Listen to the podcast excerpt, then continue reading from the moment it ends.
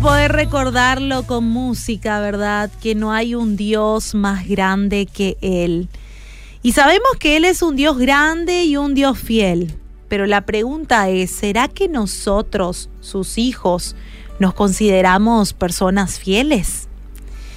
Y tomando en cuenta que una persona fiel es firme, constante en sus ideas, obligaciones y compromisos a pesar de las circunstancias, eh, ¿te consideras realmente una persona fiel? Si tu respuesta es no, bueno, creo que es el tiempo de poder desarrollar ese valor, porque como hijos suyos debemos reflejar esa misma fidelidad.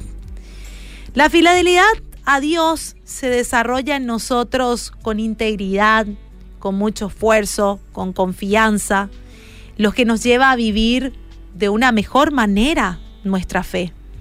En cambio, no ser constantes con Dios hace que seamos cristianos tibios, sin compromisos, desconfiados en lo que Dios es y en lo que Dios pueda hacer en nuestras vidas.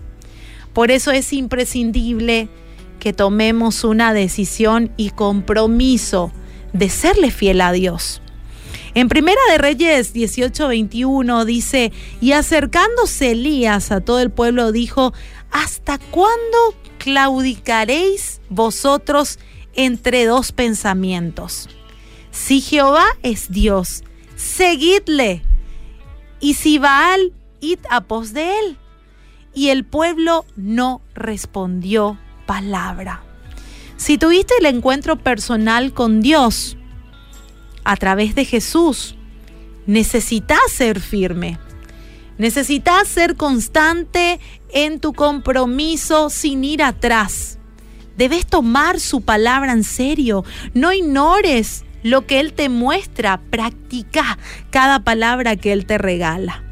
En Hebreos 10:23 dice, mantengámonos firmes sin fluctuar la profesión de nuestra esperanza, porque fiel el que prometió. Fidelidad en todo momento. Yo sé que seguramente empezaste el año comprometiéndote con muchas cosas, pero es bueno que en este momento nos comprometamos más con nuestra familia, se merezcan o no Seamos fieles en el trabajo, con nuestros amigos, aun con los desconocidos, que la confianza y la fidelidad sea una característica principal nuestra. No neguemos nuestra fe por cosas o situaciones pasajeras. Vamos a concentrarnos en la meta y dejar que Dios sobre nuestra vida a través de su Espíritu Santo. Vamos a orar, vamos a meditar en su palabra, conocer a diario quién es quien nos ama y hacer y hace cada día algo hermoso en nosotros.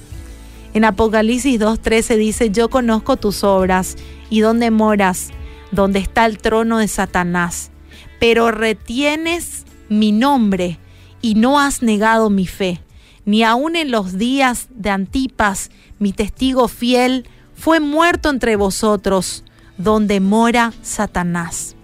El Señor alabó a la iglesia, pues retenía su nombre y no negaba su fe en Cristo frente a persecución.